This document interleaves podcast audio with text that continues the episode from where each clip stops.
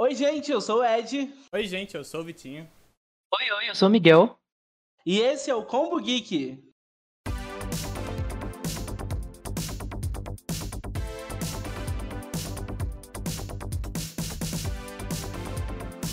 Fala galera! Oi, oi pra todo mundo. Faz tempo que a gente não faz o Combo Geek e estamos aqui de volta. Olha só quem voltou. Quem é vivo sempre aparece. Ficamos um tempo aí no anonimato, demos uma caída, mas eu prometo, eu prometo que dessa vez é verdade. A gente vai voltar com a frequência do Combo Geek, até porque eu não estou ficando mais tão cansado quanto antes, então agora eu consigo gravar os podcasts. E hoje a gente volta com um tema bem legal, um tema que vai abranger, abranger muita coisa, né? a gente vai falar sobre bastante coisa que são as tecnologias, redes sociais, a internet no geral e como isso afeta e afetou a nossa vida e o nosso entorno, né?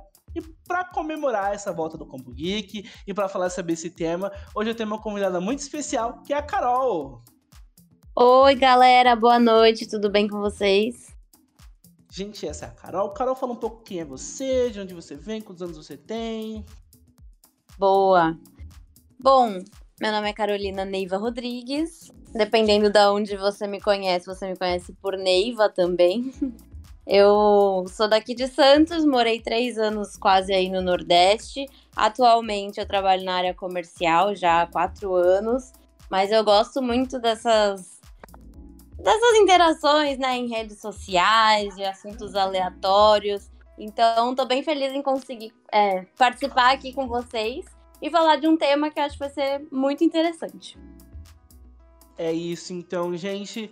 É, então vamos começar agora falando um pouco aí sobre a mudança que a internet né, trouxe no geral para nossa vida. A gente estava até comentando um pouco antes de começar a gravar que muitas coisas que hoje a gente está tão acostumado, são tão corriqueiras, antigamente eram tipo inimagináveis pra gente. Desde a gente conseguir pedir comida, tipo, através de um aplicativo no celular, quanto pedir um carro, um Uber. É, como que era na época de vocês, quando vocês eram mais novos? Vocês lembram de alguma coisa, uma peculiaridade que, tipo, era muito normal e hoje em dia a gente nem tem mais? Bom, velho, assim, mas eu lembro quando eu era mais novo, não tinha internet, aí começou a ter internet de escada, era tudo meio. Qual é a palavra? Sei lá, mais antigo assim, não tinha tanto aplicativo, era coisa bem simplona. Sim, e eu lembro que, por exemplo, a gente estava comentando né, dos telefones fixos. Hoje em dia é muito raro você achar um lugar Verdade. que tenha telefone fixo. Se não for uma empresa, né? Se for um comercial, uma empresa tipo que precisa de usar o telefone fixo para alguma coisa, as pessoas não têm mais em casa. E antigamente, tipo, você tinha que ter telefone, senão, senão você, não, você não sabia das coisas, é, exatamente. Gente, eu, eu, pensei em um aqui que a gente ah. usava muito antes da internet, que é o dicionário. E a gente entra. e a gente entra numa coisa que hoje ninguém sabe viver sem, que é o Google, né? Exatamente, é, não sabe alguma coisa. Pai dos lá, burros. Joga no Google, acabou. Gente, eu não lembrava de dicionário. Quem que lembra hoje Pois é, eu lembrei, eu voltei a morar na, na casa que eu nasci, que eu cresci, agora que eu voltei para Santos, e eu tive essa memória muito visual, assim, da minha mãe entrando na dispensa, assim, que é embaixo da escada, pegando um dicionário para ver o significado de uma palavra X e lendo em voz alta pra gente. Muito bom. Cara, que doideira. Parece que tipo, faz mil anos, mas pois não é, é, tipo. Mas no máximo, assim, uns 10 anos. 10 anos é. que tipo, a gente não usa o dicionário. Nossa, e tipo, dicionário não. era tipo obrigatório na escola, você tinha que levar. Sim, é, era parte do material escolar, total. Aham, uhum, sim. você lembra de alguma coisa, Miguel, que eu acho muito doida essa questão do dicionário, realmente. Eu lembro de levar o meu dicionário de inglês para as aulas de inglês, obviamente. Nossa, né? E era um dicionário daqueles pequenininhos, assim. Às sim, vezes até o governo sim. dava, mas era raro, né, acontecer. E aí eu levava ele todo, todo bonitinho, assim, debaixo do braço. E hoje em dia a gente usa celular, a gente usa o Google, né? E outra coisa muito doida que é, me remete muito, né? Essa questão da tecnologia, da tecnologia no geral, é, foi como é, ela impactou no comércio, né? Como um todo. É, eu lembro que antes do Uber chegar aqui no Brasil, é, os táxis eles eram muito inacessíveis, eles são até hoje, né? E quando o Uber chegou aqui, gente, foi um fuzuê do caramba, entendeu? Foi uma bagunça, porque os taxistas começaram a, ficar, começaram a ficar revoltados, né? É, pelo preço que o Uber oferecia e pela falta de regulamentação também, e causou uma revolta no geral. E isso, tipo assim, foi muito chocante pra gente, né? Porque a gente não estava acostumado com esse tipo de serviço, de pedir um carro para você chegar no lugar, assim, de uma forma tão simples, rápida, como foi o Uber. Sim, é uma coisa tão doida que eu não sei se vocês lembram disso, mas no começo do Uber, as pessoas tinham medo de pedir e achar que, sei lá, ia ser um Sim. sequestrador que ia te pegar, alguma coisa desse tipo. Como se a né, fosse muito tranquilo. É. Exato. Quantos é que... filmes de terror o taxista não era o cara mal? Mas eu acho que Sim. tinha muita parte do medo de uma coisa nova, né? Porque era uma coisa que é. ninguém conhecia. Uhum. É, o novo costuma, né, causar essa, esse incômodo nas pessoas. Novo, no, o medo do novo, assim, exato. Mas tipo, essa parte do Uber, eu lembro dessa vibe de os taxistas fazerem até, tipo, tumulto, assim, Sim, greve. Fizeram treta de Uber versus táxi. Sim, e ameaçava que ia bater nas pessoas que usavam Uber, tipo, nos outros. Os negócios que iam fora de linha, sabe? Eu lembro como se fosse ontem, assim, cara, tipo. Eu, obviamente, foi há pouco tempo que isso aconteceu, né? Mas a gente tá tanto tempo usando Uber já, é, que parece que a gente nasceu com esse, com esse tipo de tecnologia, né? Pelo menos para mim, né? É porque vai esquecendo é... como era antes. Exatamente, a gente esquece como que era, né? Tudo, todas as coisas mais manuais, assim, mais. Né? Gente, eu não lembro como é que eu ia pros lugares antes do Uber. Como é que eu ia pros lugares antes do Uber? Como é que quando eu não sabia onde era um lugar, eu tinha que fazer o quê? Tipo, a gente não andava com mapa na rua. E outra coisa oh, é que a gente pode falar. Eu pensei nisso também, porque eu lembro que a galera que tinha um pouco mais de dinheiro tinha GPS no carro, mas o negócio. A, a, meu pai tinha, chegou a comprar um carro com um visor assim que tinha GPS e a gente chamava ele de Magda. Porque ele só enfiava a gente em buraco, assim, e tinha ficava falando disso. um monte. Esse GPS ele por satélite tinha que ficar configurando, senão a gente jogava em uns lugares muito Exato. E tinha, e tinha o aparelho também, que era só um aparelho digital de GPS, mas que, assim, se você não pagasse muito caro, ele ia ser outra Magna, outra Magna na sua vida. Magna é o apelido. Eu, eu cresci numa família, assim, que sempre girou muito em torno da minha avó e do meu avô, né? Então, sempre que a gente precisava saber para ir em algum lugar que a gente não conhecia, a gente sempre perguntava para eles. Porque, por incrível que pareça, eles sabiam de tudo. Pra mim, era essa impressão que eu tinha, né? Então... Não, mas é, tipo, pessoas mais velhas, né? Eu acho que mais antigas, assim, tinham essa normalidade de saber onde eram tudo, tipo, por referência. Ah, eu vou no Banco Itaú da Avenida XY. Ah, perto de não sei aonde. Ah, você pega o ônibus, não sei aonde, vira na esquina tal, na rua tal. Tipo, eles sabiam de cabeça. As pessoas tinham GPS na cabeça. E hoje em dia, tipo, eu não ando dois centímetros sem olhar meu celular no mapa pra ver pra onde eu tô indo. Tipo, Bem é uma isso. coisa doida. Eu acho que as pessoas mais antigas têm partes do cérebro bem mais desenvolvidas e a gente uhum. tem mais voltada para tecnologia e para esse mundo bem mais acelerado, né? Porque de fato tem coisas que nossos pais, nossos avós eram acostumados a lembrar, a fazer e tudo que a gente tá totalmente fora da nossa uhum. rotina. Eu costumo Sim. falar que nós somos muito mais acostumados a absorver informações em alta frequência do que a guardar elas. Então, uhum. Então a gente absorve, absorve muita informação, né? É, nesse, nesse mundo, assim, meio corrido, nessa rotina meio doida. E a gente guarda pouca coisa na nossa cabeça, enquanto eles, eles já viviam uma coisa mais cadenciada, né? Então eles costumavam a, a ter esse tipo de, de memória referencial, né? Mais forte. Sim, isso faz muito sentido, né? Eu acho que é, é, o mundo mudou, a nossa mente mudou e a forma como a gente recebe, a gente trata a informação que a gente recebe, mudou também. Porque eu, eu já tenho 26 anos, né? Já me considero uma pessoa um pouco mais velha, pro mundo de hoje, principalmente. Mesmo eu, que é, tecnicamente ainda posso ser considerado jovem, tem coisas que são muito jovens demais para mim, entendeu? E eu ainda peguei um pouco do mundo quando ele não era tão jovem. Eu lembro, tipo, como que era quando alguém perguntava para mim qual rua era. Eu, tipo, era uma criança, mas eu sabia das coisas, porque a gente era ensinado da mesma forma como antigamente era ensinado. Hoje em dia não, hoje em dia não se tem esse costume, hoje em dia isso não passa para frente, né? Hoje em dia as crianças já nascem no digital. O Miguel tava até comentando, né, sobre é seu, seu, seu sobrinho, como que foi a história? Não, gente, o meu sobrinho, ele nasceu em 2008 e eu, tipo assim, juro pra vocês, ele nasceu com o celular na mão. Obviamente, depois do período que ele, né, tava lá na casa dele, obviamente. É, só que a mãe dele, como não tinha muito tempo, né, pra, pra, pra passar com ele, para fazer ele parar de chorar, ela colocava uns vídeos, assim, da Peppa Pig, essas coisas mais infantis, assim, sabe? Pra ele ir assistindo. É, e ele foi crescendo com esse tipo de tecnologia tão a fundo na vida dele, que hoje em dia ele não vive sem. Ele ganhou, por exemplo, o primeiro celular dele com, tipo, 7 anos, 6 anos, sabe? Eu ganhei o meu com 16, com 15. E é uma impressão que a gente tem, né? que essa, essa geração nova que tá chegando aí, ela é realmente muito mais tecnológica. Eu até comentei, né, com o Ed, é, em relação ao sinal que a gente faz. Quando a gente vai atender um telefone, fala, ah, atende um telefone aí. A gente coloca os dois dedos, né? O dedão na, na, parte de cima da orelha e o dedinho na parte de baixo. As crianças de hoje em dia não, não tem mais isso, elas colocam a mão inteira. Porque é assim que elas atendem um telefone, né? Uma coisa Nossa, muito doida mesmo. É verdade. Doideira isso, total. Mas e isso é assim, é uma loucura. As crianças de hoje em dia, é, tanto que tem vários pais, né? Que eu tenho algumas amigas que já tiveram filho, e elas falam muito da má influência das telas para as crianças, porque além de criar uma dependência, a criança fica muito mais ansiosa. É, é importante para a criança ter esse tempo de ócio para ela aprender a lidar com o tédio, a lidar com as emoções.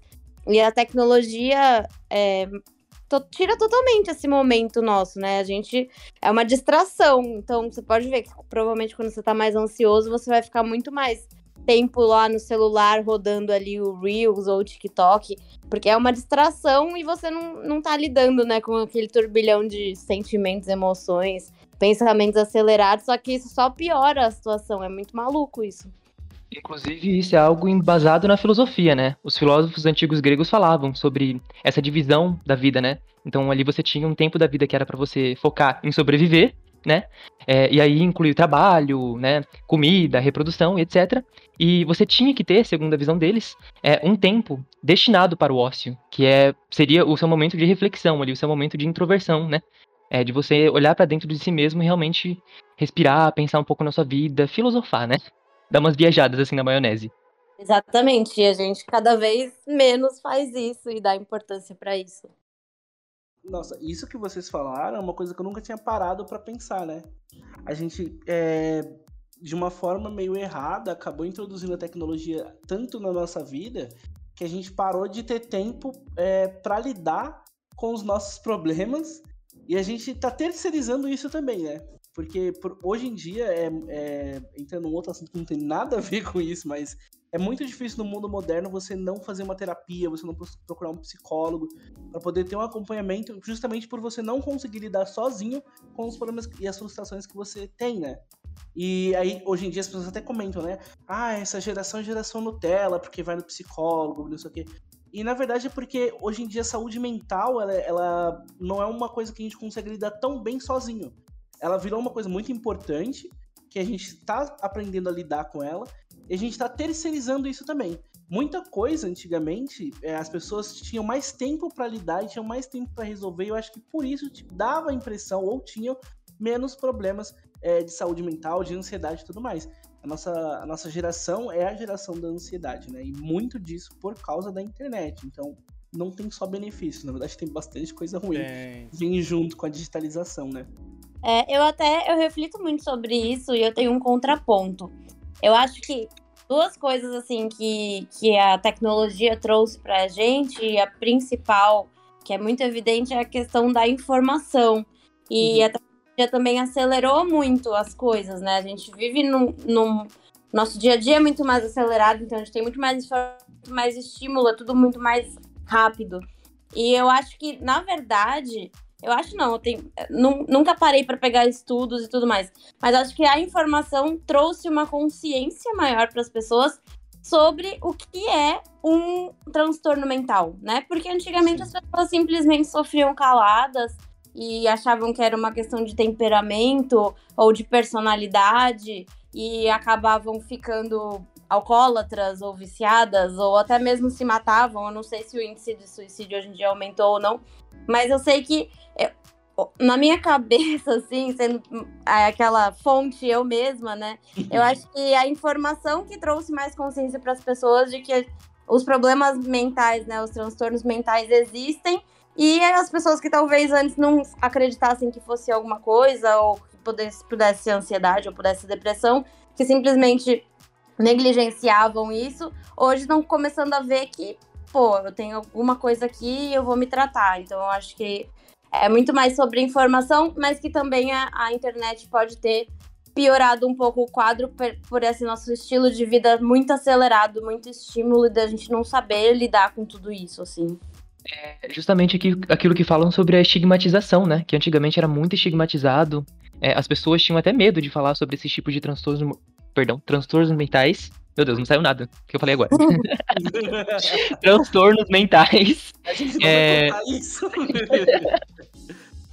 E aí, é, era muito estigmatizado em relação até à religião, né? As pessoas falavam que era coisa do capeta, que era falta de Deus. Então, eu acho que isso facilitou bastante também, né? É, junto com essa onda de informação aí, ajudar as pessoas que passam por esse tipo de problema. Não, e até assim, é, o tanto que isso era é, veiculado, né? O quanto que, as, que nem antes, até as pessoas com. Você ter uma pessoa com deficiência era motivo de vergonha. Então, eu, ouvi, eu acho que um podcast que falava sobre isso. Que se alguém tinha uma pessoa com deficiência na família, com síndrome de Down, autismo, que normalmente eles nem expunham pro externo que essa pessoa existia. Doideira. Então, é, pode ser que isso era muito abafado. Tipo, ah, não sei quem se suicidou. Pô, não vamos falar, porque é motivo de Aham. vergonha, né? É coisa do diabo, é que vergonha falar que alguém, se, alguém da família se matou. Então, eu não sei até que ponto, né, esses dados simplesmente foram abafados também. Sim. E uma prova disso, a gente não precisa nem muito longe. É, por casos de suicídio, é, porque geralmente quando, quando antigamente quando tinha uma morte de alguém, saía uma notinha no jornal quando a pessoa morria. E casos de suicídio não eram nomeados no jornal, ou não eram falados, ou eles não colocavam a causa real da morte da pessoa, porque não colocava que a pessoa tinha se suicidado. E- Morreu de morte morrida, né? É. tipo isso. Desapareceu, sumiu no mundo. Exatamente. E é legal esse gancho que vocês pegaram da informação com relação à, à saúde mental e, mo- e mostrar o quanto a internet, quanto a nossa, nossa era agora é a era da informação e do acesso fácil a tudo, né? Muitas outras questões vêm junto com a internet para poder é, flexibilizar e, e fazer as pessoas conhecerem mais outro, outras pessoas, outros problemas, outras realidades coisas que é, antigamente, se a gente não tivesse vivência com determinado tipo de, de, de pessoa, a gente não aprendia sobre aquela, pessoa. Hoje em dia a gente tem pessoas que dão depoimentos sobre si e sobre a vivência delas que faz a gente ter uma empatia maior e uma informação maior sobre qualquer assunto que a gente queira. É, isso é muito importante, inclusive para conscientizar né, a nossa população com relação a preconceitos no geral que a gente tem, seja ele religioso, sexual, racial, é, qualquer coisa, qualquer tipo de preconceito hoje, ele tem uma, uma facilidade maior de ser é, extinguido por, por conta do acesso à informação mais fácil que a gente tem hoje. Eu, particularmente, acredito que as próximas gerações vão ser muito menos munidas de preconceitos do que as, as, as gerações que nós estamos vivendo hoje em dia. Eu não sei se vocês têm esse- esse- essa mesma É visão porque que eu fica tenho. cada vez mais comum, né? As pessoas falam mais, é, tem mais notícias sobre e tudo mais. Então as pessoas vão acostumando. E as pessoas mais novas têm mais. é, já nasce com isso na mão, tipo celular, internet e tudo mais. Então pra elas é cada vez mais normal. É, perfeito. E assim, você falou de uma coisa que eu também pensei quando a gente falou né, da questão da, da informação e tudo mais, que é a questão das minorias, né? Porque hoje essas minorias cada vez mais têm voz. E pessoas que provavelmente, se a gente fosse depender da mídia, né, da TV antiga, que eu, na- eu lembro que quando eu era criança, minha mãe levava a gente em agência pra fazer teste, pra fazer uma propaganda, pra fazer uma novela, alguma coisa assim. E assim, eu, se fosse depender desse tipo de mídia, desse tipo, né, de veículo, eu provavelmente seria uma Zé Ninguém, como ainda sou hoje. Mas é, hoje a gente tem a oportunidade, né? Igual os Estados Unidos, que é o sonho americano. Hoje a internet é, é- pô, a gente vê uma pessoa que estourou na internet e fala, nossa, eu queria tanto essa pessoa, essa pessoa, porque a gente vê que é muito mais possível, né? Se você começa a criar conteúdo e se conectar com outras pessoas e ser relevante, hoje eu sigo vários perfis diferentes, tanto de, de mulheres fora do padrão de beleza, que é algo que me faz muito bem, de eu não ficar seguindo essas mulheres magérrimas que têm aquele estilo de vida totalmente inalcançável, quanto pessoas com deficiência também, que sempre levantam é, pautas super necessárias, que falam sobre capacitismo, são coisas que a gente não se preocupava, não sabia, não sabia onde procurar, e hoje em dia tá tudo acessível e você pode é, ganhar vida, inclusive, falando sobre assuntos que antes ninguém falava. Eu acho o mais legal da internet para mim e das mídias sociais é isso. Perfeito. Eu acho que é um ponto assim que só tem benefício. Hoje em dia, é, essa parte da informação saudável só tem benefício. Mas como nem tudo são flores, junto com as informações saudáveis vem as famosas, as famigeradas, inclusive que esse ano provavelmente devem voltar bem forte, que são as fake news, né? Gente, alguém esconde o Bonoro. Alguém esconde o Bonoro.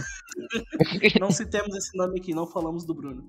É, mas é, vem junto essa enxurrada de informação e muita coisa tem que ser lida e vista com cuidado.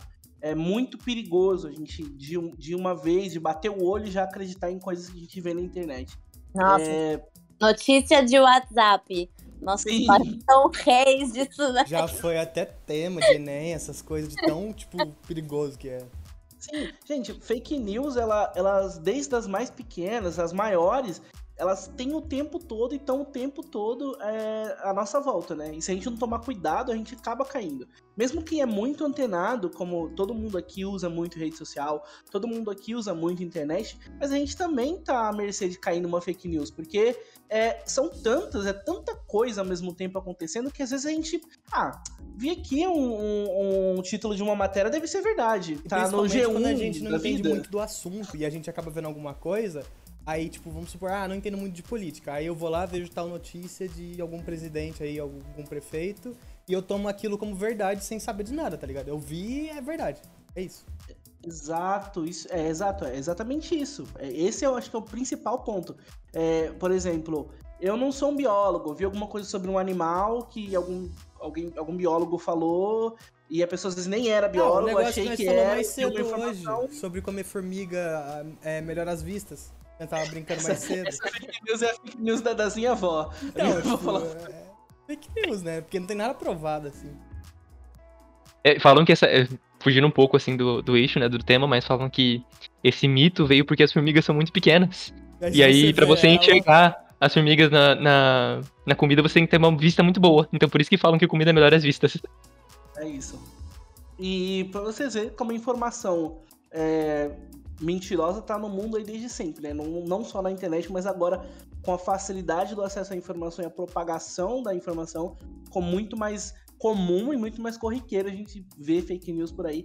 Não só isso, também como matérias tendenciosas dos, das páginas, né? De jornais, de fofoca e tudo mais.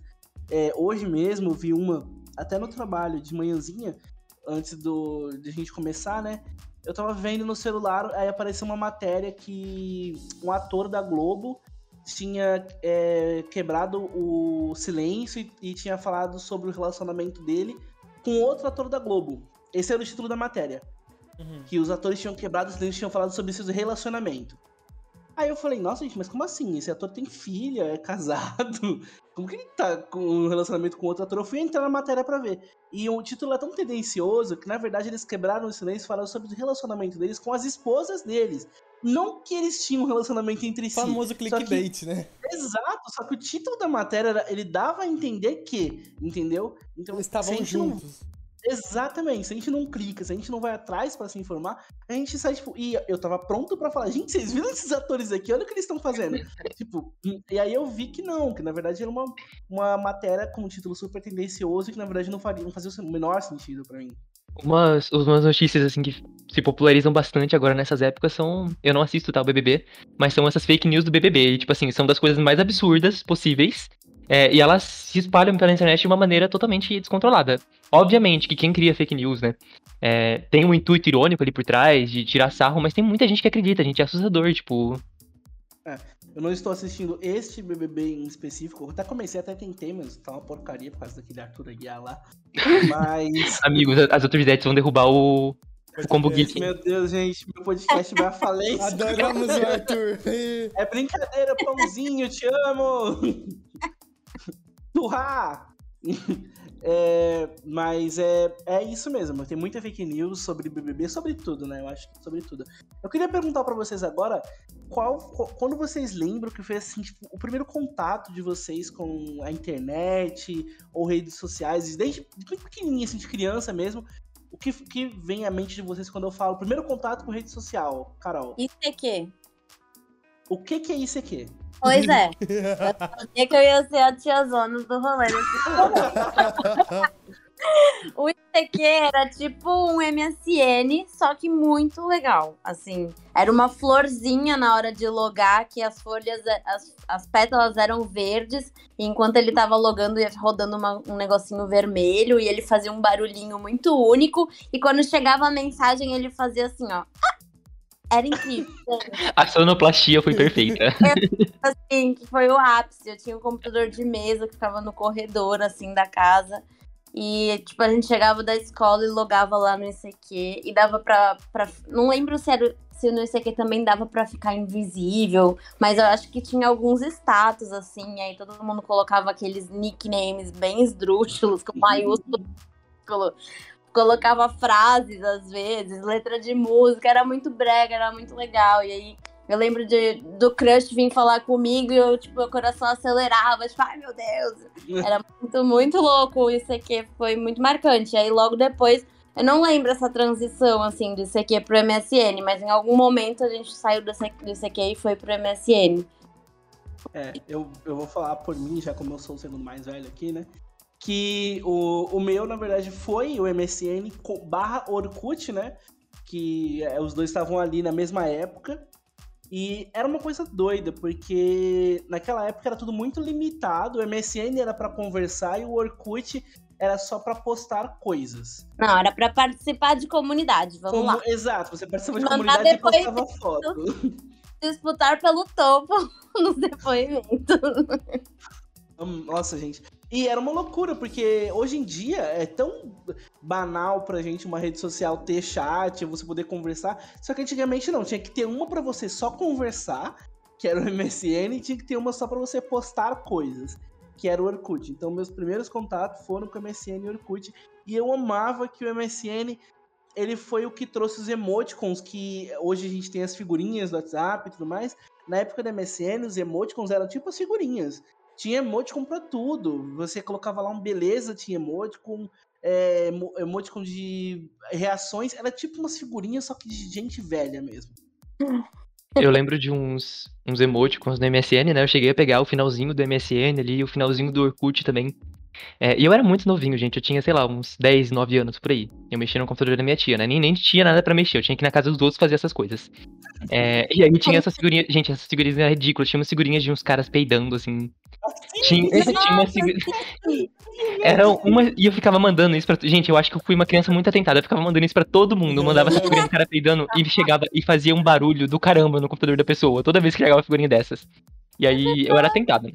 Fazer isso com todo mundo. Sonoplastia, pode crer, eu não lembrava disso. Eu lembrava só do, do chamar a atenção, que tremia a tela. Nossa, chamar a atenção. A gente devia ter isso hoje no, no WhatsApp. Essa era, melhor atenção, né?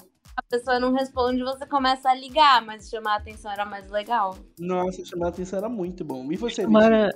Perdão. Eu vivi o final do Orkut, mas e a coisa que eu mais me lembro era eu jogando joguinhos no Orkut, tipo Fazenda Feliz, é, essas coisas. Era muito bom, cara. Sim, eu amava isso também. Eu, eu, tipo, era adolescentezinho nessa época, devia ter uns 12 anos, uma coisa assim. E eu lembro eu jogando Colheita Feliz e o, o joguinho do café lá também. Café gente, mania. era uma febre. Não era só gente nova que jogava, gente velha também jogava época. Eu lembro que minha mãe jogava, minha tia jogava. E aí elas brigavam comigo quando eu roubava a colheita delas. Então era uma, era uma coisa assim, tipo, universal. Os joguinhos do Orkut foram, tipo, uma revolução. Meu Deus, tem joguinho no Orkut, gente. Vocês viram? Dá para jogar. Então todo mundo queria jogar, todo mundo queria participar. É mania. Sim. Vocês lembram da transição da, do enterro do Orkut pro Facebook? Como que foi a migração de vocês? Vocês migraram, tipo, de cara? Eu não migrei de cara, não. Eu fiquei usando o Orkut até o final dos dias, que aparecia que você não podia mais logar. Mas depois eu fui pro Facebook, demorei a acostumar, porque era diferente, tipo, era a mesma ideia, mas, né, era diferente mesmo assim. E tamo aí até hoje. Gente, e vocês entraram numa coisa que eu, que eu quero falar sobre, que é essa resistência à mudança, como fica nítida quando entra uma nova rede social, porque uhum. De alguém ter falado sobre TikTok, eu falei, essa merda não vai virar, não é possível. E ao mesmo tempo, deu ver um monte de jovem fazendo as coisas e tal. E eu vi que muita gente tava indo pro, pro TikTok e, hoje em dia o Reels tá aí pra dar um tapa na minha cara. Falar, virou, seu otário. Vai sempre atualizar e mudar. E a gente que lute pra entrar. Ou... E aí foi aí também que eu tive a percepção de, puta, tô velha. Sou a tia Zona não vou migrar, dessa vez acho que eu não vou migrar de rede social, eu vou ficar para trás. E aí eu parei de julgar minha avó, que até hoje não tem WhatsApp, ela usa o celular só para ligação, porque te, tudo tem um limite, né? Da, até onde a gente quer aprender e vai se interessar. Uhum. Mas eu acho que o TikTok foi muito evidente. No Facebook eu não lembro, mas com certeza teve essa resistência, esse negócio de, ah, esse aqui não é tão bom quanto o outro, aquele saudosismo, né? Eu, eu sou um sou bem assim, resistente, sempre fui, né, bem resistente a essas questões de mudanças, tanto que é, em toda a minha vida, né, eu só cheguei a usar realmente o Facebook. Então, eu lembro quando surgiu, assim, o Twitter na época lá dos meados de 2014, eu acho que foi isso, né, gente? Não, o Twitter foi, foi, em 2011, 2010. Gente, faz muito tempo, deixa eu pesquisar. Começou aí, antigo, nessa época. Assim, Orkut, essas... Então, nessa época eu usava o Facebook, né? Quando o Twitter chegou, eu usava o Facebook, eu não parei de usar o Facebook, não migrei pro Twitter. Aí saí, eu lembro que saiu o Snapchat, né? É, antes de. Gente, tu... só uma, uma, informação: o Twitter foi fundado em 2006. 2006, exatamente. Meu Deus, é mais antigo. Eu tinha quatro anos quando ele foi fundado. Mas a gente tem que ver quando que estourou aqui no Brasil, porque aqui no Brasil é, as coisas chegam meio atrasadas, né? Exatamente. É, é, ainda tinha esse delay, né? Na, ah, deve ter estourado na época que Facebook foi lançado. 2012, assim. 2008 e 2012. 2008 e 2012. Então, eu acho que eu peguei ali naquela época. Eu fiquei sabendo do, do Twitter em 2013, 2014. Não tava nem um pouco começo. antenado. E aí, quando surgiu o Snapchat também, não cheguei a, a mudar, nem fazer a transição pro Instagram. Eu fiquei, fiquei pra trás. Eu me sinto bem tiozão, assim, em relação a isso. É, é engraçado porque eu, a minha mudança do Orkut pro Facebook, né? Eu usei o Facebook bem lá em 2011, bem no começo de 2011, 2010, assim. Poucas pessoas usavam o Facebook. E eu lembro que eu baixei o Facebook por causa de algum filme que eu vi alguma coisa sobre, não vou lembrar qual agora. E era tudo em inglês. O, a plataforma não tinha, não tinha tradução. Hum, é então, tipo, você tinha que ler tudo em inglês quando, quando você ia lá. E era muito simplesinho. O Facebook no é começo. Lá. não, eu não entendi nada, você não tá entendendo. eu, tipo, tinha que, eu tinha que pesquisar as coisas, aí eu ia traduzindo, tipo, algumas coisas eu entendi, né, que era aquele negócio de nerdzão que joga jogos de inglês e acaba aprendendo alguma coisa, e músicas em inglês, mas a grande maioria, assim, das coisas era intuitivo, tipo, eu tinha que... Ah, era parecido com o Orkut, mas não era o Orkut, então tinha que ir me achando por ali. Mas no começo do Facebook eu tive uma resistência muito grande de deixar o Orkut e ir pro Facebook. Demorou muito até eu falar assim, não, beleza, ninguém mais tá usando o Orkut, eu tenho que ir pro Facebook, senão eu vou ficar para trás. E quando o Orkut foi encerrado de vez, tipo, gente, tirem suas fotos de lá, porque ele vai desaparecer. Eu lembro que foi meio que um luto, assim, pra galera. E eu não tirei uhum. fotos, assim, não, até hoje eu não sei o que, que eu perdi, porque eu nem, nem fui entrar lá pra ver. Mas foi muito tipo, nossa, gente, o Orkut acabou de vez. Ninguém usava já há anos, mas foi um negócio que a galera sentiu, eu acho. Pelo menos eu senti um pouquinho. Sim, é porque é como se uma parte da nossa vida tivesse, tipo, menos. se sendo apagada, né? Tipo, uma coisa que a gente viveu, que a gente participou, que a gente tava junto desde o começo, não ia existir mais. Isso é muito louco de se pensar. Não, porque... e assim, é, é, hoje em dia a gente tem a nuvem também, mas, tipo, várias fotos e recordações eu uso o Instagram. E aí eu falo, caraca, se eles acabarem com o Instagram daqui a uns anos, ferrou, porque tem muita coisa lá, assim, desde né, dos stories, que é uma coisa mais dinâmica, quanto as publicações ali no feed. Aí você vê também quanto você acaba ficando meio que dependente das redes sociais e quanto elas fizeram parte, fazem parte, né, das nossas vidas. É muito maluco isso. Sim, é, isso que você falou é bem real, porque, tipo assim, eu sou uma pessoa que posta muito story eu vou fazer qualquer coisinha, eu tô postando uma story ali. E eu gosto de depois ir nos meus arquivados, nos stories arquivados, e ficar vendo, tipo, coisas que eu fiz há dois anos, há três anos. E aí, pelos stories, eu vou lembrando dos momentos que eu tava vivendo, o que, que tava acontecendo. Tipo, tipo um diário, sabe? Sei lá, eu tava Exato, exatamente. Aí eu, quando foi que isso aconteceu? Aí você pega a rede social, vê o que, que você postou no dia, ah, uhum. tal dia, beleza, ok. É isso mesmo, tipo, é você pegar as lembranças e atrelar ela a momentos, né? Tipo, e o Instagram, tipo, meu, meu negócio lá dos, dos stories, tá cheio disso. Então, por favor, Mark Zuckerberg, não acabe com o Instagram, pelo menos não por enquanto. não por enquanto. Mas- WhatsApp, pelo amor de Deus. Nem com o WhatsApp. E engraçado, né? Que o WhatsApp no Brasil ele bomba muito, só que lá fora ele é Não pouco é tão usado. usado. Taço, né, gente? Loucura isso. Inclusive, Exatamente igual o Instagram, gente. O Instagram que a gente usa bastante, a gente faz, né? Deixa ele bem popular aqui, só que lá, no, lá fora, o que é mais popular mesmo é o Snapchat. As pessoas usam muito lá aí, o, o Snapchat no exterior. gostam de mandar nudes, a verdade é essa, porque só serve pra isso. Social não é possível, gente. Cara, eu nunca fui É muito de Snapchat. Pra mim, assim, não Eu faz usei o Snapchat só por causa dos efeitos que era legal na época que saiu, assim. Sim, verdade. Sim. A eu galera o Snapchat pra ver famoso, lá sei lá. no, no Instagram, loucura total. Doideira. Eu, mas hoje em dia, o Mark Zuckerberg tentou comprar várias vezes o Snapchat e não conseguiu, né? Por isso que ele lançou lá os stories O no stories Instagram. Eu gosto dele porque ele faz essas coisas, né? Tipo, ah, eu quero essa função. Não vai me dar, vou fazer igual? Foda-se você. Tinha. e o dele, tipo, bombou, porque E o dele ficou melhor menos do que o original. Sim, e aí vezes, foi, foi aí que inventou os stories, agora o Reels, ele causa e não tá nem aí.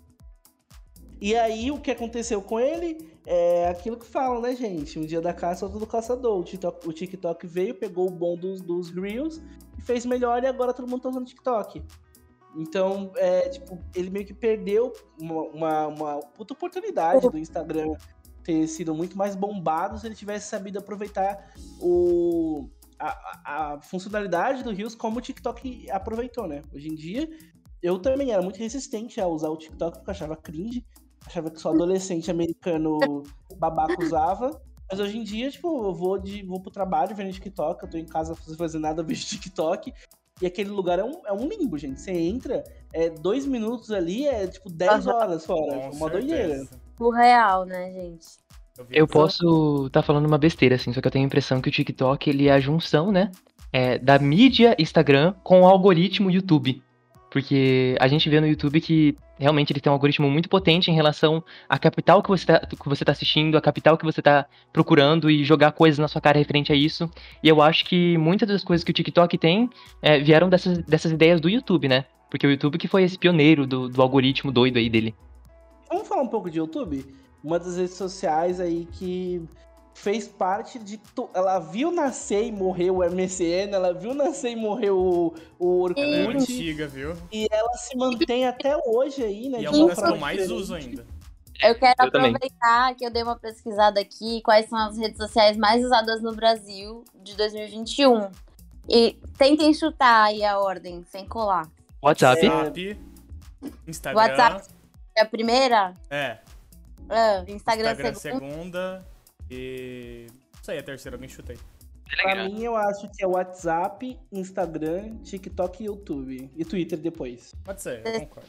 Estão prontos pra cair pra trás agora? Ah, Ah, A primeira é o Facebook, meu Deus. milhões de usuários. Segundo, o YouTube, com 127 milhões. meu Deus. Ter o WhatsApp só em quarto, o Instagram. E por enquanto o TikTok tá lá na lanterna, em nono lugar, com 16 milhões. Caramba. Mentira, Nunca que não eu é. esperava isso. Gente, Juro, que o o TikTok era o primeiro. Pinterest tá na frente do, do TikTok, gente. Mas é também porque é uma rede social bem mais recente, né? Muito mais usada pela galera muito jovem e o pessoal mais famosinho, assim, também. Sim. O Mas eu- YouTube, ele. é, eu lembro da grande febre assim, dos youtubers, né? Quando aqueles montes de, de youtubers saiu YouTube pelo ladrão, fazendo coisa que, tipo, não tinha o menor sentido e a gente assistia porque era legal assistir YouTube. Hum, Todo mundo assistia YouTube e tinha vídeo pra tudo. Hoje em dia ainda tem, né? Canal pra tudo, vídeo pra tudo. qualquer Foi coisa assim, que você tipo- pesquisar, você vai achar alguém especificado nisso. Exato, especializado. Chuveiros vocês já não instalaram juntos com o YouTube, gente. Maravilhoso, eu amo o YouTube, assim. É ah, deu um simplesmente problema no meu celular. Não sei aonde. Você vai lá no YouTube e tal, achou. É que fez a gente economizar muito dinheiro. É muito, muito legal. Eu amo o YouTube. Vocês lembram qual foi o primeiro contato de vocês com o YouTube?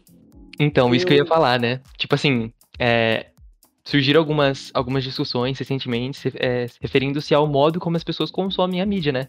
E eu parei para analisar que o meu primeiro contato com o YouTube já foi naquele negócio cracudo da tecnologia, sabe? Eu sempre assisti tudo em vezes dois, gente.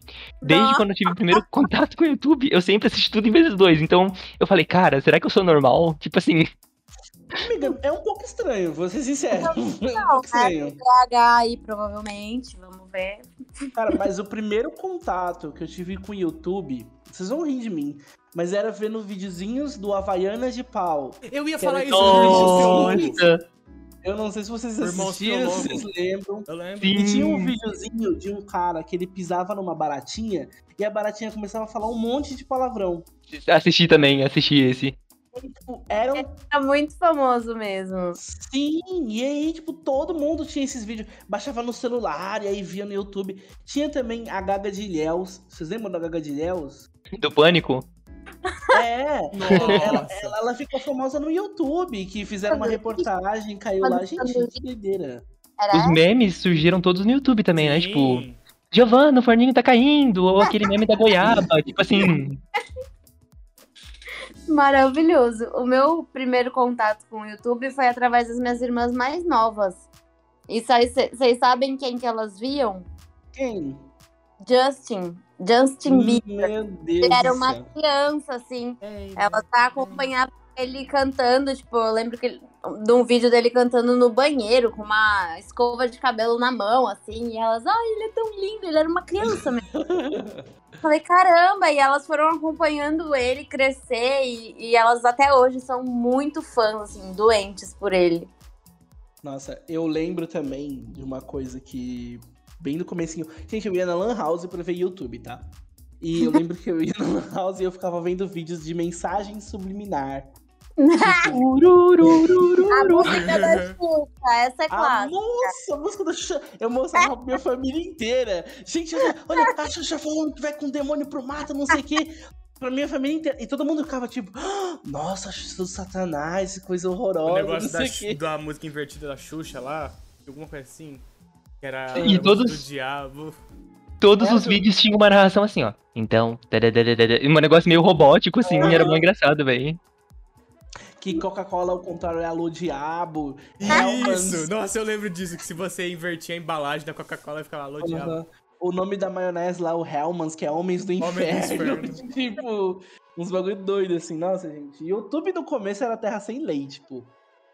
Tinha de tudo e para todos os gostos, era uma doideira. E, e, e, tipo, o YouTube ele teve que se adaptar muito, né? Atualmente agora o YouTube tem até é, stories é, também, né? São os shorts lá. Tem. E o Twitter? Vocês usam? Vocês não usam? Qual é a relação de vocês não. com o Twitter? Tem só ódio. Eu não uso mais. Eu vi esses dias uma, uma reportagem, assim, falando do quanto que o Twitter era uma terra sem lei. Porque uma menina postou assim, ah, preciso ficar é, tomando coisas geladas por dois dias, meu pai. E aí ela postou uma Ai, foto de vários é. sorvetes caríssimos. Eu não lembro se era da Hagen Dazs, de qual é, É, isso daí mesmo, ah, isso eu mesmo. Vi esse, eu vi Comprou esse 4, 5 potes, assim. revoltadíssima, porque o pai dela deu sorvete caro pra ela. O cara falou lá, ah, então provavelmente foi seu pai que açoitou meu avô há não sei quantos anos atrás. Meu Deus do céu, gente. É, é isso mesmo. Cara, chega, né? Bizarro. Cara, Twitter é uma, tela, uma terra de gente muito chata, não dá pra conviver. Uhum. A galera tenho... quer problematizar tudo, mas Sim. ao mesmo tempo é muito escrota. Tipo, você não vai conseguir militar se você não for minimamente empático, porque você não convence ninguém. Se você não, não entender a perspectiva do outro, né? É muito, muito idiota querer ser assim, mas no, no Twitter, pelo jeito, tem muita gente assim. Eu sou um 50-50 do Twitter. Eu uso muito o Twitter, eu gosto muito de algumas partes, odeio muitas outras. A parte da militância, gente, joga fora, podre. Agora, eu... o que eu gosto muito do Twitter é o quão rápido a informação chega lá. Hum, o é Twitter é a primeira plataforma que parece que tipo, quando qualquer coisa acontece, tá no trending top do Twitter, tá em primeiro no Twitter. Principalmente tipo... quando a gente assistia BBB ano passado, que, tipo, a gente tava assistindo com você e aí você abriu o Twitter já tava lá. Ah, tal pessoa venceu o BBB. Tipo, 10 segundos depois que aconteceu. Era Exatamente. Então é muito rápido para você ficar sabendo das coisas. Então quando eu quero saber de alguma coisa que aconteceu, eu quero confirmar, por exemplo, é, quando a Marília Mendonça, falando num fato muito triste agora, quando a Marília Mendonça sofreu um acidente lá e faleceu, eu entrei no Twitter e em Trending Top, em primeiro tava lá Marília Mendonça, não sei o que, não sei o que. E aí eu fui clicando, aí tem lá G1, Band News, não sei o que. Então é muito fácil o acesso à informação pelo Twitter e eu gosto muito disso. Agora a parte de problematizar, de militar. Gente, não tenho paciência, não tenho tempo, não tenho idade, não tenho saúde mental para viver no Twitter. Eu arrumo briga com todo mundo lá, porque militou errado, militou umas coisas nada a ver, eu já fico bravo, já quero brigar com os outros, que eu não aguento também, que eu tô estressado no Twitter. O Twitter acaba com a minha vida também, mas é muito bom. Ah, tá. Como eu tinha falado, né? Tipo, não, não tive uma, muita resistência, assim, para mudar pro Twitter. Não cheguei a usar muito até hoje. É, eu tenho um sério problema também com essa questão da problematização em assuntos que não têm relevância lá dentro, né? É, obviamente eu não tenho local de fala para falar o que, que, tem relevância ou não, mas é questão de senso popular, né, gente? Tem coisas que têm mais prioridade que as outras. É, mas assim, em relação a essa questão da informação, realmente lá as coisas chegam muito mais rápidas, né? E muito mais rápido, inclusive, que o próprio Facebook. A gente costuma falar que as coisas chegam no Facebook uma semana depois que chegam no Twitter. É uma coisa muito doida. Mas é muito real isso, né? Porque tem coisas, tipo, esse meme que a Carol falou, da menina do pai do sorvete e tal, já tem um tempo já que isso aconteceu no Twitter. E esses dias, eu acho que o Luke marcou alguma coisa no Facebook e tinham acabado de postar no grupo. Aí eu fiquei tipo, nossa, velho, é novidade aqui, sabe? Tipo, um negócio que eu já vi há um bom tempo. Os memes do Twitter, eles vão pro Facebook depois com delayzinho. Tipo, o Facebook. Pra mim, o Facebook tá se tornando um, uma rede social de gente velha, como era o Orkut. Já se tornou, assim, velha, tipo, nossos pais usam muito o Facebook. Verdade. E eu vejo, assim, que posso, posso estar errada. Mas eu vejo muito o LinkedIn como um Facebook um pouco profissional. Nossa, mas eu vejo. Dá uma olhada nas publicações, Nossa, gente. Nossa, gente, eu não consigo com o LinkedIn, gente. Tudo o Brasil acima de tudo. Tudo é Deus, eles colocam tudo Deus ali, a família e aquela falsidade. Gente, Amo meu trabalho. Não é pra todos. Tô sendo polêmica mesmo. Já abri uma cervejinha, já tô um pouco alcoolizada. Mas, é, não dá gente. pra mim. Tem algumas coisas no LinkedIn que eu falo, ai, gente, pelo amor de Deus. Só vocês veem as publicações que viralizam são muito clichês, assim. Tipo, é muito maluco. E parece, lembra muito o Facebook. E assim, hoje eu mesma não uso o Facebook. Eu uso o Facebook eu não uso na real mais. Só que ele ainda tem algumas coisas interessantes que são os grupos. Eu não sei vocês, mas Sim. tem grupos que tem, são assim, uma mina de ouro de informações. Então, sei lá, quando eu fui migrar para o coletor menstrual, tem um grupo só para isso. Então, assim, são pessoas que vão te dar dicas e insights e te dar o beabá e falar qual dobra você vai usar. Então, quando você quer especializar em alguma coisa, eu ainda acho que os grupos do Face são muito legais. Agora o resto, não é. uso. É, é muito essa questão dos grupos, eu acho que é o que ainda mantém a população mais jovem no Facebook. Porque eu canso de ver grupo de gente comentando assim, ah, só tô aqui por conta desse grupo X, só tô aqui por causa do, do grupo Y. As, muita gente ainda tá no Facebook por conta dos grupos, né? Eu sou uma pessoa que usa o Facebook ainda por causa dos grupos. Mas só que eu não tenho mais a. a eu, antigamente era automático eu sentar no computador, abrir o navegador e a primeira aba que eu abri era o Facebook. Hoje em dia eu não tenho mais isso. Tipo, eu não abro o Facebook. Hoje em dia, se alguém me marca em alguma coisa no Facebook, eu vou olhar e aí, por um acaso, eu acabo rolando ali e vejo o que tá passando. Mas eu, por, por autonomia minha mesmo, eu não tenho mais o feeling de pegar e abrir o Facebook para ver o que tem lá. Ou abrir o Facebook para compartilhar alguma coisa. Eu acho que eu perdi muito disso.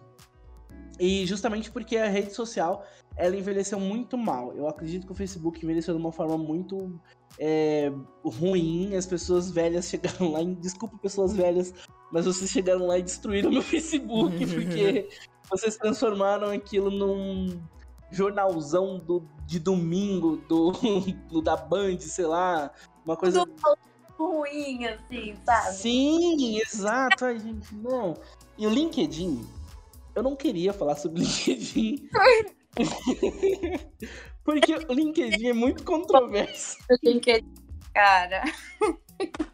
Gente, eu não consigo. Outro dia eu vi no LinkedIn um post de uma menina falando de uma dinâmica que ela fez no RH, que deram uma caneta e um elástico para ela, uma coisa doida lá.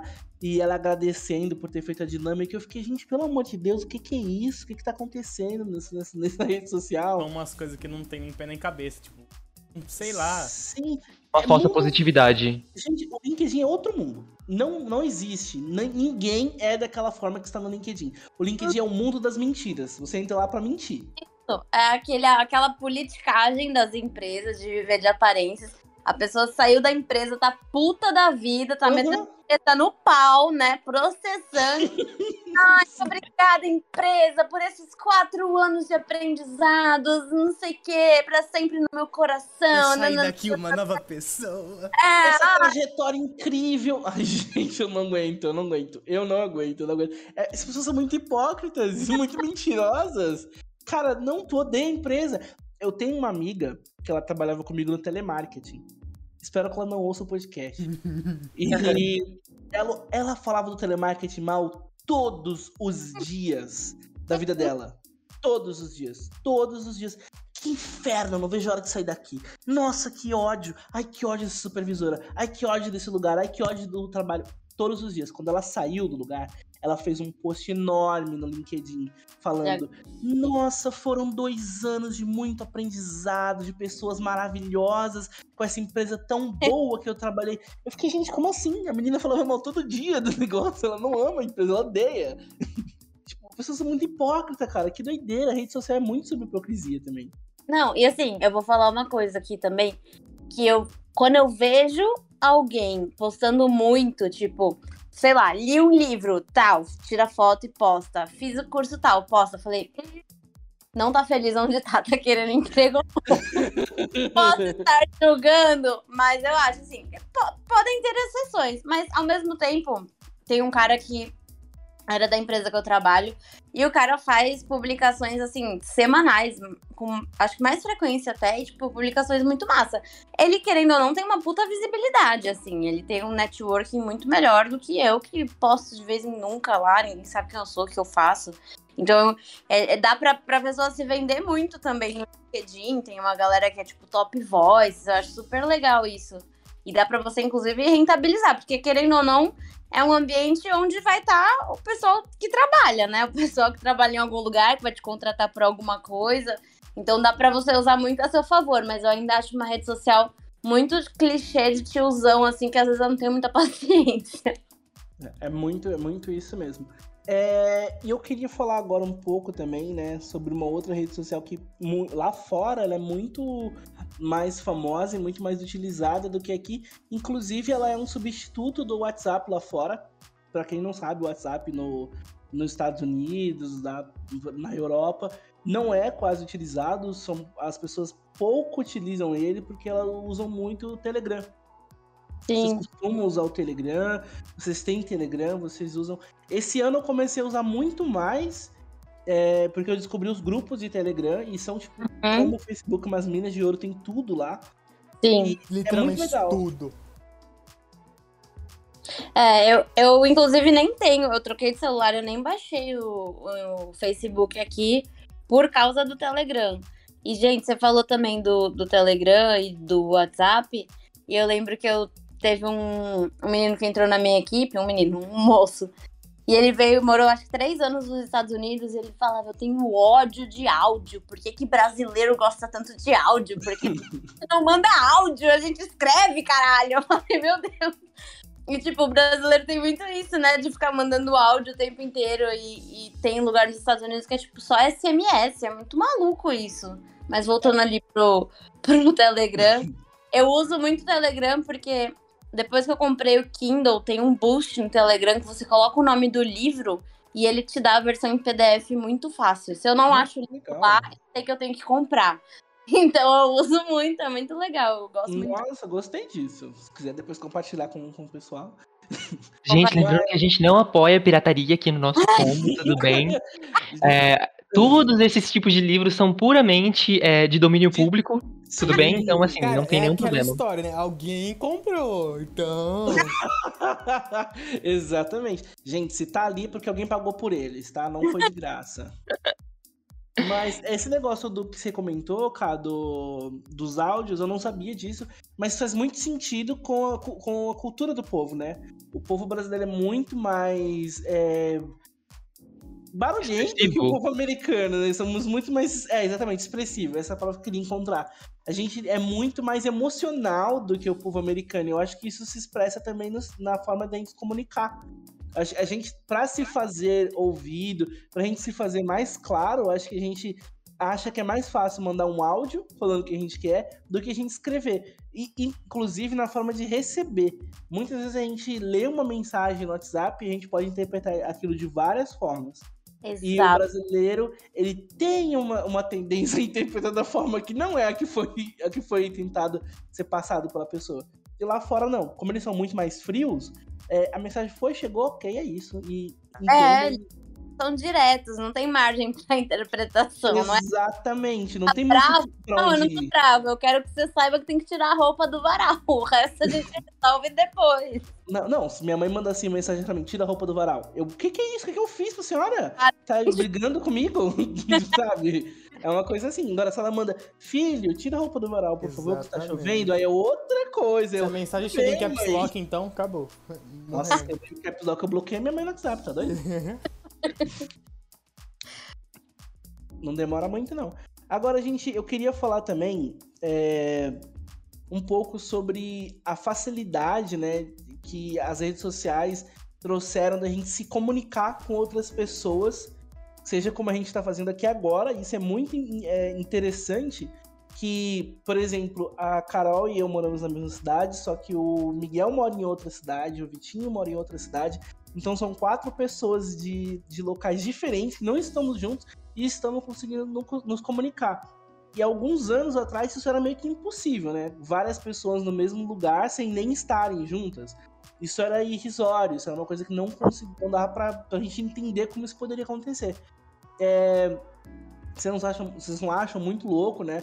Essa facilidade que a gente tem de se comunicar com outras pessoas daqui ou lá da China, tipo, tudo da nossa casa.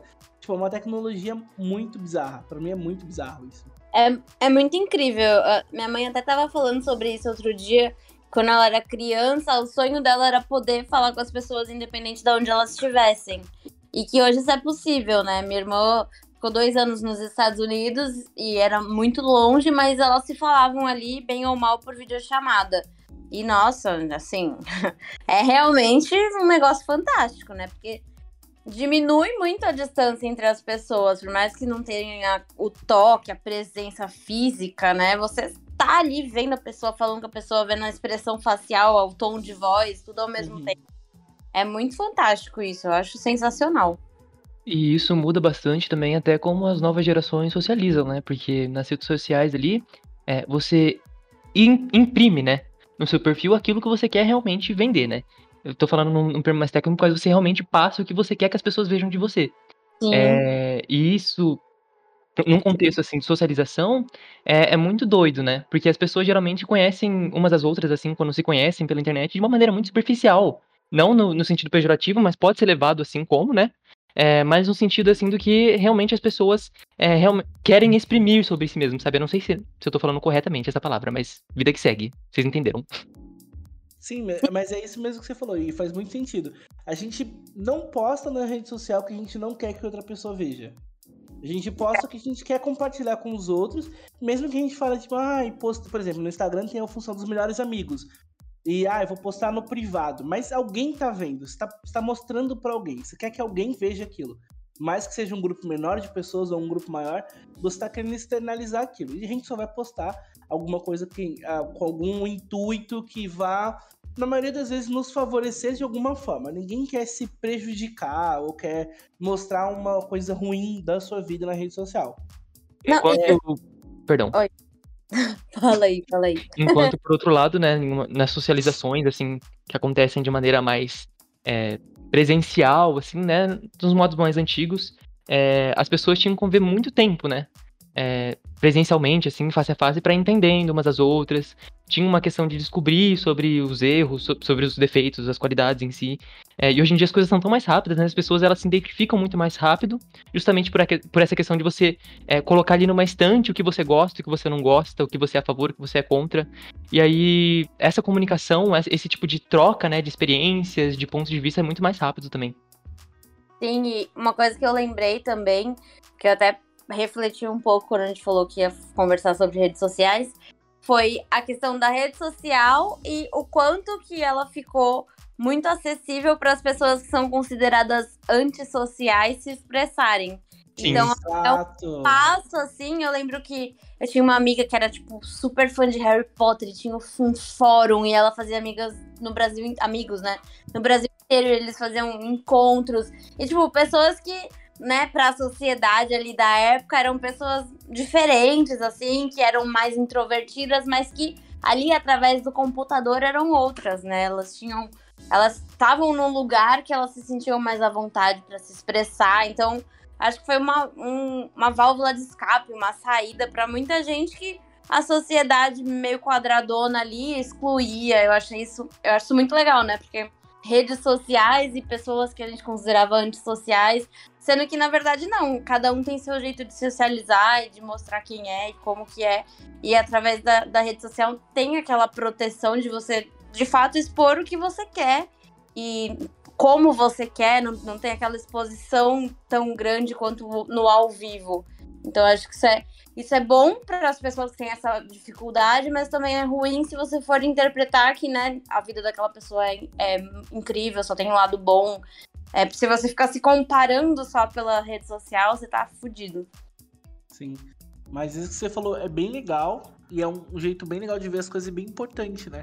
A gente tem amigos aqui que, que jogam com a gente, que convivem com a gente assim no dia a dia na rede social que a gente sabe que são pessoas que pessoalmente não têm uma facilidade social grande de se comunicar com as outras pessoas, que se sentem às vezes até mal em ambientes com muitas pessoas, gente. né? Pessoas que têm fobia social mesmo, pessoas que não conseguem se expressar perto de outras pessoas e que a rede social dá voz para essas pessoas.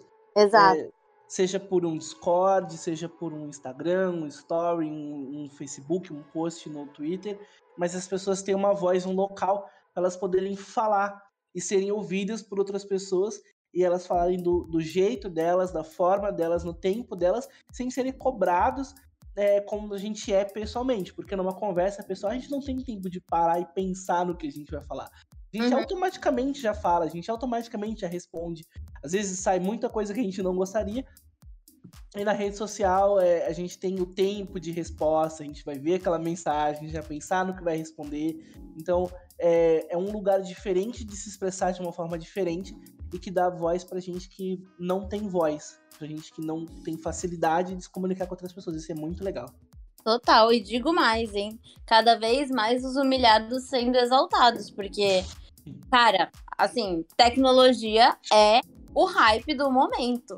Se você sabe programar, se você gosta de ficar atrás do computador, se você gosta de estudar sobre isso, é você que vai ganhar muito dinheiro. Assim, eu sou formada em engenharia e, tipo, muita gente que se formou em engenharia falou: meu filha, vai programar que é onde você vai ganhar dinheiro. Tem gente ganhando, tipo, perto de 20 mil por mês sendo programador, tendo uma rotina muito mais tranquila do, do que várias outras áreas e tal do, do que o próprio engenheiro mesmo, porque, cara, o hype do momento é isso. Tudo hoje em dia é pautado pela tecnologia, né? A gente conseguiu otimizar muito a experiência do cliente, melhorar o atendimento, tudo consegue ser otimizado pela tecnologia. E no Brasil e no mundo, as empresas estão precisando loucamente de profissionais na área de tecnologia e remunerando muito bem por isso. Que é uma área Aí, pouco explorada ainda, né? Então, Exato. Tipo, cada vez mais. Você tá fazendo, né? Você é, tá fazendo eu faço programação. Aí, cada vez mais, quanto mais tempo passa, a tecnologia se desenvolve mais, mais vagas surgem, o salário fica melhor, assim vai. É uma coisa interessante. Estuda queria muito, queria muito gostar de matemática para fazer, pra fazer isso, porque tem que ter um esforço ali de, de cálculo. Precisa fazer força, viu? Olha o que eu gosto. É, é uma coisa assim que pra mim não dá, galera. Hoje eu vou passar, quem sabe. Hoje não, Faro. Hoje não, é isso mesmo, hoje não, Faro. E é engraçado também que é, as redes sociais, né, tem pra tudo, tem pra todos os gostos e tem pra todas as finalidades, né? Hoje em dia a gente tem rede social desde de trabalho, como o LinkedIn, como redes de namoro, como Tinder e. Sim, a gente falou do Tinder, né? Exato. E como que é, como, como lou, quão louco é o Tinder? Um catálogo de pessoas. Um cardápio Onde humano. Exa- um cardápio, mano, onde você escolhe pessoas que vão ter um perfil que você. Onde você pode julgar pessoas pela aparência, pelas coisas que elas Principalmente. gostam. Aham. E você não é julgado por fazer isso. Tipo, na, na mais novo, quando eu era mais novo, né, numa época que eu era mais novo, era tipo incabível você julgar as pessoas pela aparência. Se falava muito de não julgue pela aparência, mas o Tinder é sobre julgar pela aparência. Quão louco isso é e como que isso é aceito, tipo, pela gente de boa. Tipo, ah, tô no Tinder, nossa, que legal, você vai achar alguém que você gosta lá. Tipo, sabe? Como, como a gente concebeu. Onde que a gente se perdeu pro Tinder existir dessa forma? Cara, eu, eu não acho que a gente é, não é pautado só pela aparência. A gente é muito, muito assim. A nossa sociedade sempre excluiu o que não era bonito e aceitável e normal. Eu acho que o Tinder é, é só uma evidência disso, né? Tanto que é, pessoas que não são padrão sofrem muito com, com essa pressão estética. Até hoje, mesmo hoje sendo muito mais difundido essa questão do body positive e tudo mais.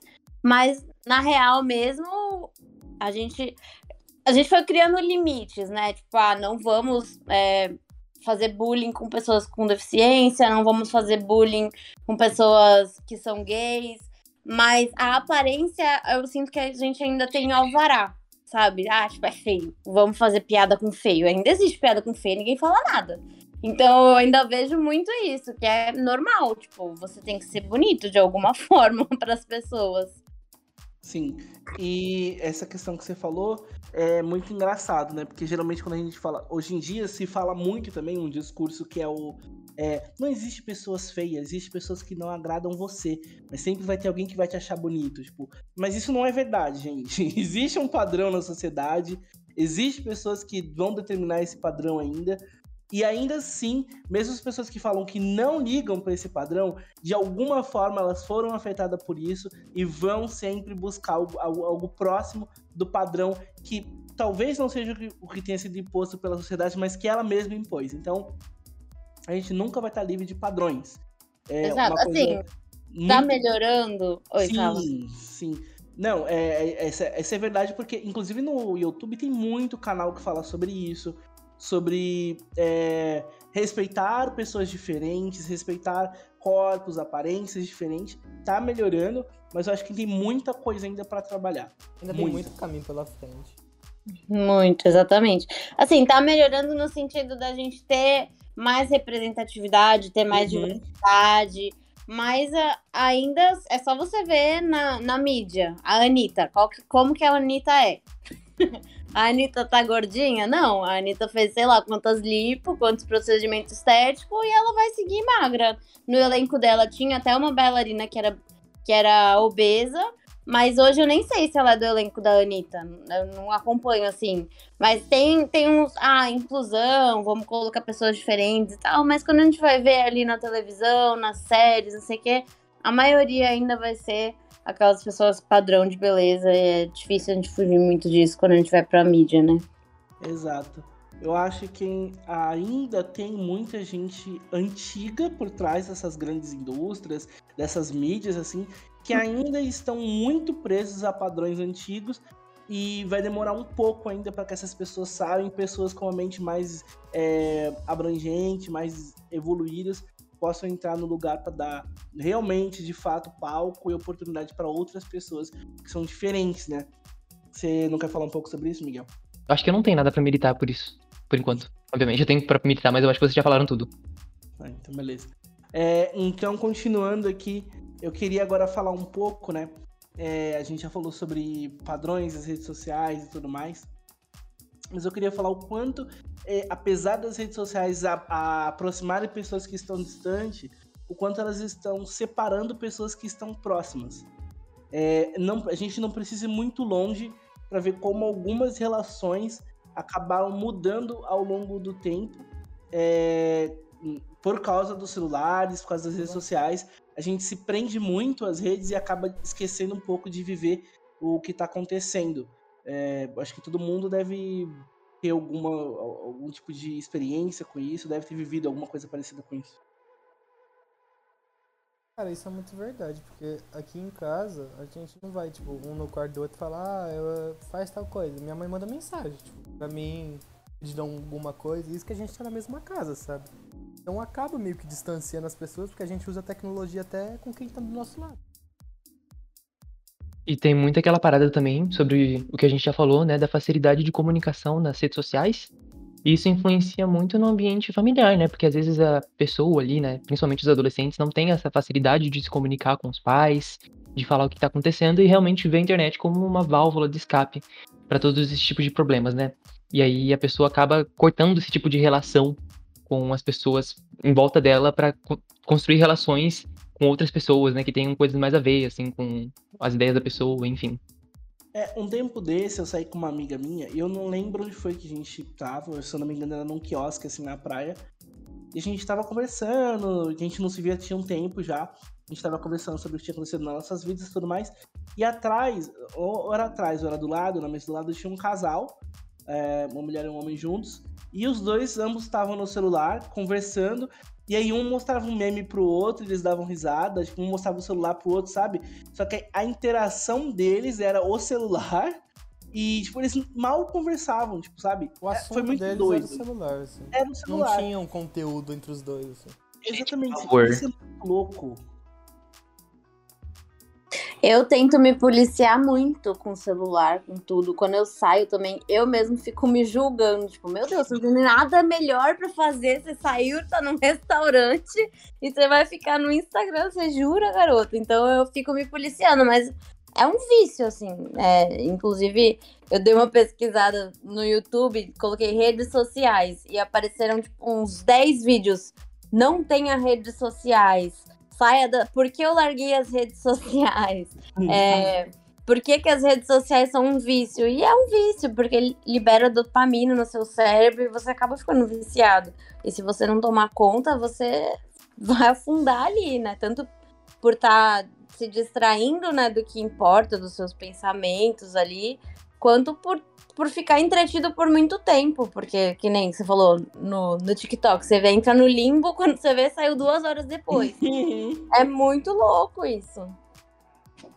É, eu queria falar um pouco sobre uma polêmica sobre redes sociais, né? Que é, é muito abrangida numa série do Netflix, que eu não sei se vocês já ouviram falar. Eu vou até aqui só confirmar o nome.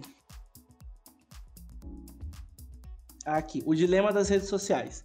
E essa série ela fala muito sobre os algoritmos das mídias, das redes sociais, como eles são parecidos e como que eles trabalham juntos para prender a pessoa dentro daquele, daquela rede social, né? Então, é, desde o, todas elas fazem isso, tá, gente? Então, não é uma que é mais boazinha do que a outra, todas elas querem te empreender ali, até porque você é preso numa rede social, você gera mais lucro para aquela rede social conta dos anúncios e propagandas, né? Então, como que funciona isso?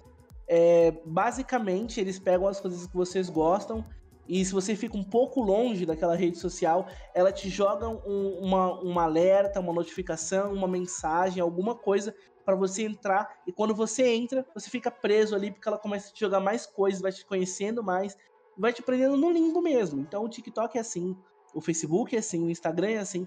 O Facebook que eu não uso, quando eu entro no Facebook, mesmo eu sendo uma pessoa que não usa, eu fico 20, 30 minutos no Facebook olhando coisas, tipo assim, que vão jogando coisas que para mim é interessante. Aí eu vou rolando, vou ficando preso, vou ficando ali. Então as redes sociais têm esse, esse sistema, de, esse mecanismo né, de te pegar, te prender, te colocar ali, te fazer ficar preso por um tempo ali. Isso é muito doido e perigoso porque é, dá-se aí de se perder dia, de se perder noite em rede social, em voo. Ah, vou assistir aqui um vídeo no YouTube e assistir 300. Vou ver um vídeo no TikTok assistir quase todos os vídeos. Ou aquela série que você é doido maratona numa noite inteira, mesmo sabendo que vai ter que trabalhar no outro dia. Nunca fiz isso. É porque os algoritmos E- vão te aproximando, né? Tipo, você procura receita de bolo. Aí você acaba de ver um vídeo da receita de bolo, tem lá, receita de torta. Aí, tipo, e vai indo, vai vir uma bola de neve. Quando você vê, você passou duas Exatamente. horas lá. E eu acho que, tipo assim, o TikTok e o YouTube, eles deixam essa questão dos algoritmos muito mais exposta do que as outras redes sociais. Porque nas outras redes sociais, que são redes é, inteiramente, assim, de comunicação social mesmo, sabe? De você falar com outras pessoas, é, você tem a falsa impressão que você monta aquele seu espaço social, né? Que você vai Uhum. construindo as pessoas, é porque você se identificou, mas a gente não para pra pensar que, na verdade, o algoritmo jogou é, assuntos em comuns na nossa cara, né? O algoritmo viu o que, que a gente estava pesquisando, viu o que, que a gente gostava. é, e aí E construiu, né? Tipo, E ouviu, quantas vezes você não fala, sei lá, não sei o que é tênis, aí do nada lá o Google. nossa. Isso é uma É, ah, Eu- Já tem- me aconteceu vários várias tênis. Gente, eu não tenho como provar absolutamente nada, mas o Delano tava junto com a gente quando isso aconteceu. Foi uma coisa muito doida. Eu não lembro do que a gente tava falando. Eu acho que era sobre algum filme. A gente tava falando aqui na cal sobre algum filme. E aí o Delano ah, digitou a letra C no computador. E o computador digitou, tipo assim, o nome do filme certinho. E não tinha histórico no computador do Delano sobre esse E A filme. gente tava vendo o vídeo no YouTube e aí a gente comentou sobre um filme X. E aí eu fui escrever o nome do filme, só que eu coloquei a letra C e apareceu o nome completo do filme. Assustador. Gente, doideira. Não, esses dias eu tava falando com a minha mãe que eu queria colocar um ar-condicionado no meu quarto. Eu entrei no Instagram, tava lá. Propaganda de ar-condicionado, sendo que eu nunca nem pesquisei sobre Então. ar-condicionado em lugar nenhum. Isso assusta um pouco. Gente, é uma loucura. Eles literalmente estão ouvindo tudo que a gente fala. Esse podcast inteiro, inclusive, está sendo ouvido aí pelos CEOs do- da- das redes sociais. FBI, FBI. E tipo assim, fica naquela impressão que é uma grande teoria da conspiração, né? Porque realmente ninguém nunca conseguiu provar que as mídias ouvem o que a gente fala pra mandar dados e pipipopopó. É, tiveram alguns tipos de investigações, mas nunca foi provado nada, gente. Só que elas são coincidências que elas são coincidências demais pra serem só coincidências. Vocês já fizeram o teste de entrar na- nas redes sociais que vocês utilizam e lá no tempo que vocês passam naquela rede social determinada? Eu fiz isso em algumas redes sociais no e fiquei um pouco assustado. É, teve uma época que eu passava, tipo, quatro horas no Instagram. É, é bizarro. O, a Apple faz isso sem você olhar. Ele, ele te dá um relatório sem você pedir. É, é bem assustador mesmo.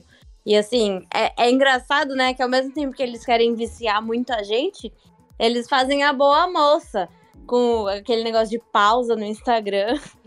Ah, Mas- você tá há uma hora aqui, deu uma pausa, não sei o quê. É muito louco isso, né? Ao É que tempo. nem é, embalagem de cigarro, né?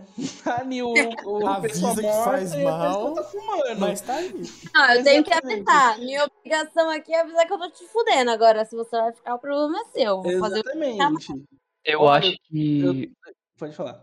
Perdão. Eu acho que o Vitinho vai se identificar, né? Mas eu tive uma época que eu passei, tipo, oito horas no meu dia no YouTube. Nossa, sim, sim. E era, tipo assim, um vídeo atrás do outro. E, era, e eu, como já falei, assisti sempre tudo em vezes dois. Então era muito conteúdo, gente. Eu era muito viciado em YouTube. Isso na minha adolescência, né? Tipo assim, tinha quantos? Gente, ti- que 14 tinha uma época, época do Minecraft que eu ia assistir vídeos, tipo, os youtubers faziam sériezinhas de Minecraft. E aí eu não lembro qual era o youtuber, mas ele tinha muita série de Minecraft no canal dele. E eu passava, tipo, d- d- 10 horas vendo Minecraft, 12 E horas era vendo muito Minecraft. comum pra gente, Eu tipo, era lavava demais. louça vendo Minecraft, tudo no Minecraft, gente. Doideira, tipo, vendo vídeo no YouTube, tipo, doideira, não Cara, eu parava. almoço vendo vídeo do YouTube, então, tipo, Sim, eu também. é muito comum. Hoje em dia, né, eu dei uma pausa muito grande no YouTube, inclusive faz muito tempo que eu não sento pra assistir muitas coisas no YouTube. Por conta do trabalho, porque daí eu não tenho tanto tempo. E quando eu tenho algum tempo, eu não vou ver vídeo no YouTube, eu vou fazer alguma outra coisa. Mas quando eu tava desempregado na pandemia, meu Deus do céu, era um louco do YouTube. Eu via vídeo atrás de vídeo, coisa atrás de coisa. Doideira, doideira. E é muita informação, né? O, o Miguel deve ser uma enciclopédia ambulante. O cara assistia no dois- Velocidade 2 do Creu, né? E, e o Miguel realmente é. Ele, ele realmente é uma enciclopédia ambulante. Só informações inúteis, gente. Comigo mesmo. O importante é a informação, amigo. É, você vai é- falar sobre parafuso, ele já sabe tudo Não, esse daqui parafuso. é o 3 centímetros, esse daqui é o 5. Eu adoro informações inúteis. Nossa, eu sou- adoro receber informações inúteis. Tipo, Tipo de coisa que os você nunca vai usar. migram pro norte no Natal, sei lá. Eu, nossa, Nossa, que gente, legal. Tem uns documentários no YouTube que são fantásticos, sério. Vocês têm que parar pra, pra entrar no mundo dos documentários do YouTube. Tem de tudo. Gente, tem de tudo que é tipo. Tudo que é tipo. Sabe, sabe o que eu gosto de ver no YouTube? Gente fazendo restauração de coisa velha. Ah, Pegando, tipo, machado, isqueiro. Satisfatório. Eu acho muito cara. satisfatório essas coisas. Ai, Muito peguei um, um- um Super Nintendo velho, todo enferrujado, todo acabado. O cara vai lá e deixa novinho. Aí Fica muito põe bonito, ele testa. aquela água com laser que ele coloca dentro pra tirar o amarelado, uma coisa louca. Fico, nossa, que bonito, olha. 40 minutos de vídeo eu lá, vendo o cara colocando, deixando o videogame novo. Mas é muito, muito satisfatório. E vídeos satisfatórios, vocês lembram dessa onda que, que teve? Tipo, de Corta isopor, corta Até areia. hoje, né? Só, só muda a satisfação, mas assim, Eu tem nunca achei vários. muito satisfatório essas coisas, mas tem gente que gosta. E aquele surto de espremer cravo, gente. Nossa, sim. É, é Ai. aquele de, ai meu Deus, que nojo, socorro, e nossa, que delícia. É o famoso credo, que delícia. Gente, eu adoro esses vídeos. Eu adoro esses vídeos. Nossa, quando o cravo é enorme, eles ficam enrolando pra tirar, eu fico, nossa, tira logo esse grande, eu quero ver o grande. Eu não consigo parar de ver o vídeo. Tem uma coisa mais nichada das unhas encravadas também, mas eu acho que é um pouco mais embaixo. Eu gosto. É, Hum, eu não vou ter aí. Não, tem um pior que as unhas encravadas, é o cera de ouvido. Nossa, não, não, isso daí não, não é pro meu lado, não. Gente, tem cada coisa, vocês não estão entendendo. No YouTube tem, tem uns Perdão, no YouTube tem uns vídeos assim que teve uma época que eu comecei a assistir que eram de cirurgias aleatórias, sabe? E aí era uma cirurgia, tipo assim. Isso, você me falou sobre me assistir esses vídeos. Gente, é uma coisa muito doida, sério. Você começa a entrar nesse mundo e tem tanta coisa, tipo, absurda que tá no YouTube, sabe? Tipo, as pessoas sendo cortadas. Obviamente, cortadas em termos cirúrgicos, assim, mas. Cirurgia interna, cirurgia de mudança, sabe, de. de repu... Eu esqueci o nome, como é que fala? De gênero. E. Eu também. Re, re, acho que é mudança de gênero, não é? rece- é... Ah, errei alguma coisa de gênero, gente, é isso. Vamos ficar com Deus Você aí que eu não de gênero, termo. resumindo. Ressignificação de gênero, é sobre isso. E aí tem umas coisas muito, muito absurdas, assim, que você acha de, de vídeo assim no YouTube. E eu comecei a entrar nisso, eu fiquei apavorada, mas ao mesmo tempo, tipo, meu Deus, como que isso tá aqui, sabe? Tipo, que coisa doida. Tem um negócio que é tipo isso, que é tipo um Grey's Anatomy, assim, só que é, eles recriam casos que aconteceram no hospital. Eu comecei a ver isso, eu vi o negócio inteiro, assim. Cara, você vai, você não para. Gente, vocês lembram da Deep Web? Existe ainda, né? Mas vocês já chegaram a acessar isso? Deep Não. Web, assim, eu nunca fui nerd nesse nível de conseguir acessar. E até se eu conseguisse, eu teria medo, né? De falar, meu Deus, já me hackearam, amanhã vai estar o estuprador na minha porta, vai vir no meu órgão. Não Então, essa curiosidade não é pra mim. web, não. Isso é muito, isso é muito, tipo. Na verdade, a gente cria essa barreira imaginária, né? Entre a internet que a gente usa, assim, e a Deep Web.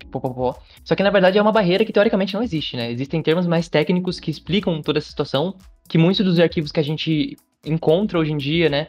é, na nossa internet, eles são arquivos que eles provêm de outros servidores que estão mais escondidos, assim, que é algo que o pessoal chama de Deep Web.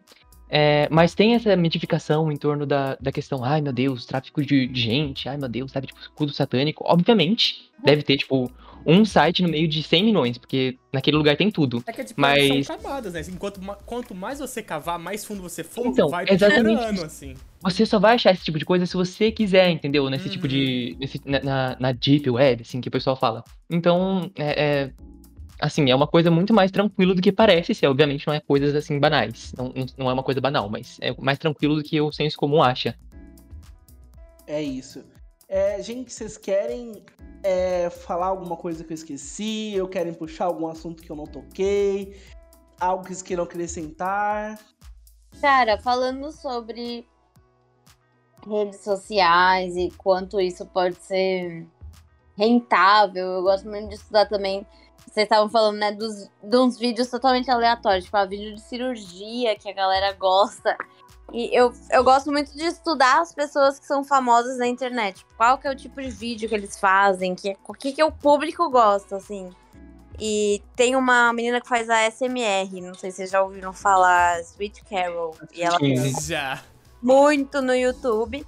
E, tipo, às vezes ela lança uns vídeos, assim, que eu falo, não é possível que a galera vai ver isso, assim. E a, e a galera. E é um vídeo que bomba. Agora não me vem exatamente qual foi o vídeo que ela colocou, que eu falei, não é, não é possível. Que ela colocou assim, ah, esse é um dos vídeos favoritos de vocês. E é algum procedimento cirúrgico, sabe? Alguma coisa assim, Cirurgia no abacate? meio nojenta, sabe? Oi? Não é cirurgia do abacate? Porque ela fez cirurgia no abacate, que eu já vi. Não, é, é alguma outra coisa que eu falei. E ela, tipo, falando que era o bagulho mais bombado. Mas, enfim, eu gosto de, de estudar, tipo, o que, que o público gosta, né? O que, que o, o- esse Brasilzão aí gosta mais pra, pra se um dia eu for me aventurar nesse mundo, o que, que eu vou, vou dar de conteúdo. Mas entrando muito nessa parte de polêmicas e rentabilização da internet, uma coisa que a gente não falou, até porque eu sei muito pouco, é o multiverso, mas que fala muito, né, quanto que as aparências importam mais do que a nossa realidade. Nossa, isso é muito doido, né? O, o metaverso, no caso? Isso. Tá, tô bêbada já. É, o multiverso, gente, a gente tá puxando um gancho pro filme Doutor Estranho no multiverso da loucura. Mas, gente, é, então, eu, o metaverso é uma coisa real, né, que tá acontecendo. Inclusive, é, a gente não falou sobre isso, mas tem o- os NFTs, né, que são coisas que estão chegando agora.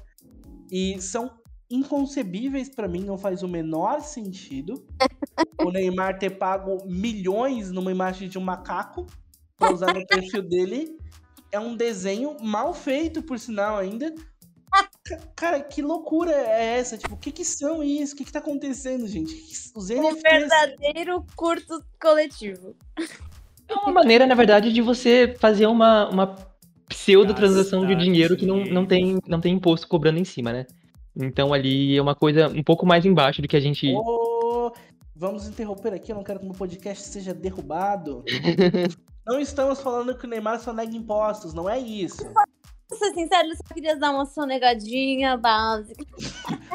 Se você só nega impostos, Neymar, e você está ouvindo esse podcast, tudo bem, tá? A gente não, tem contra nada a ver com isso. Inclusive, se quiser sem querer transferir uns milhões Transferir pra uns minha milhões conta, pra mim. eu não vou achar ruim, tá? Só deixando claro. Mas, Mas tem que ser em questão- NFT. Sim, sim, tem que ser uma NFT. imagem que vale Tem milhões. sim NFT, por favor. Uma coisa, eu pesquisei que agora eu não estava preparado para falar sobre isso, mas o metaverso é a terminologia utilizada para indicar um tipo de mundo virtual que tenta replicar a realidade através de dispositivos digitais. Então, literalmente, o metaverso é você viver apenas no mundo digital, né? Você se alimentar e viver uma vida diferente no mundo digital.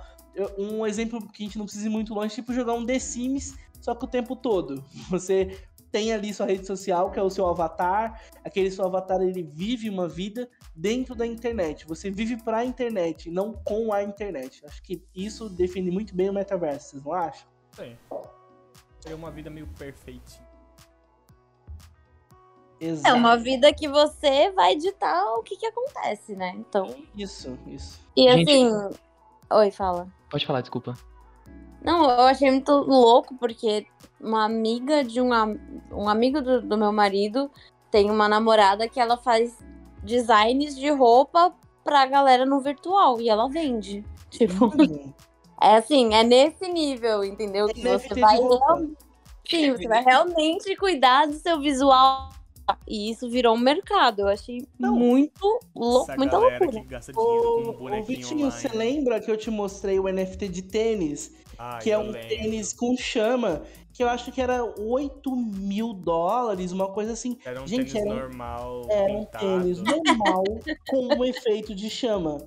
Tipo, eu falei assim, porque eu vi a imagem, eu falei, será que esse tênis vem pegando fogo? Porque pra mim, pra ser aquele valor ali, o tênis tinha que vir pegando fogo. Mas e não, não, era um... era só pra postar no Instagram. Cara, É. que doideira, que loucura, isso é muito louco, cara. Nossa, eu queria vocês- trabalhar com isso. Vocês já assistiram aquele episódio do Black Mirror que o cara tem que pedalar lá pra ganhar um- umas moedinhas da realidade virtual? Sim. E ele usa Aí essa ele moedinha gasta aí tudo pra... com a menina lá. Então, eu- essa parada de metaverso é uma parada muito Black Mirror, assim. Eu não tô falando que vai chegar a situações catastróficas, assim, que nem chega na série, né? mas é uma, uma coisa a gente se pensar sobre como a tecnologia, ela não só influencia, né? Ela manipula é, as nossas ações, assim, em relação ao modo como a gente enxerga a realidade, como a gente quer lidar com a realidade. É uma coisa muito doida, assim. Sim. É uma loucura. A tecnologia está presente em todos os lugares, a todos os momentos. É, a gente falou de muitos lados ruins da tecnologia, só que a tecnologia facilita muito nossa vida hoje também. A gente não lembra de como era viver antes sem muitas coisas que hoje são cruciais para o nosso dia a dia, para nossa vivência.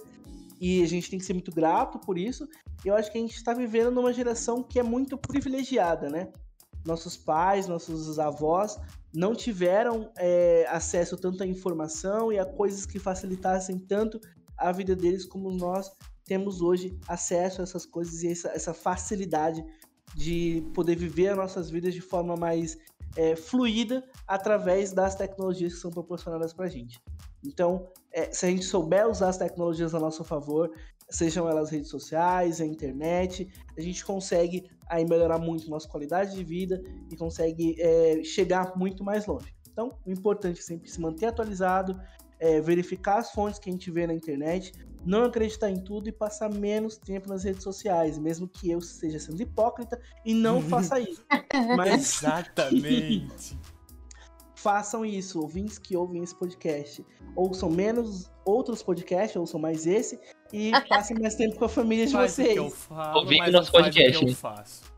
Exatamente. Parem de ouvir outros podcasts, ouçam, ouçam só esse. Percam só esse tempo aqui, que vai ser um tempo legal. Esse aqui pode, tá? Tudo bem. Esse daqui deve ouvir. E uma última coisa que eu queria fazer era indicar algumas coisas. Uma, uma coisa que eu queria indicar é o filme A Rede Social, que é o filme Como Surgiu o Facebook, né? E é bem interessante de se ver, porque nesse filme, inclusive, é retratado e mostrado que um brasileiro fazia parte do projeto inicial do Facebook. Acho que muita gente não sabe disso e até hoje esse brasileiro é um- uma das pessoas mais ricas do Brasil. Se não é a mais rica, que eu não estou atualizado sobre essa informação, então não vou dizer, mas ele era o empresário mais rico do Brasil. Sei que já foi. Se eu não me engano, esse ano outra pessoa passou ele. Mas é muito doido que um brasileiro fez parte da criação do Facebook e ainda é- ele ainda é dono de algumas ações do Facebook. Então vale a pena assistir esse filme, a rede social, e também vale muito, muito a pena vocês é, assistirem o documentário do Netflix, O Dilema das Redes Sociais, tá? Não é, não é longo, é um, é um documentário que é bem curtinho e ele mostra assim muito o que, que as redes sociais fazem para te prender lá e o quanto isso pode ser prejudicial para você, tá bom? É, eu queria agradecer a Carol por ter participado do nosso podcast, por ter aceitado o nosso convite. Convite desse doido aqui que chamou de última hora. Quer participar do podcast? Vamos! E muito obrigado, Carol.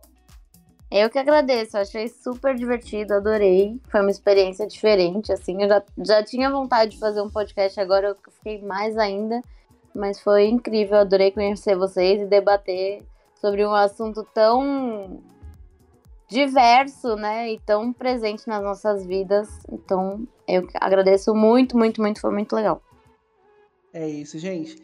E vemos vocês, então, é, na próxima semana, porque eu já tenho temas aí pra gente gravar, tá? Não sei, não posso confirmar se o Miguel estará com a gente, mas é por um motivo muito bom, gente. Miguel vai começar a fazer a faculdade presencial dele aí, lá, a federal, né, amigo? Na USP. Na USP aí, ó, menino inteligente, prodígio. Uau! Então, o Miguel vai começar na USP presencial na próxima semana. Provavelmente pode ser que não esteja nos próximos podcasts, mas quando ele tiver um tempinho, ele vai estar aqui com a gente também. É, então é isso. Não esqueçam de seguir a gente nas redes sociais, tá? Siga esse podcast se você gosta de ouvir a gente. A gente vê vocês em breve. Até a próxima. Valeu, tchau. Tchau, tchau. Hello!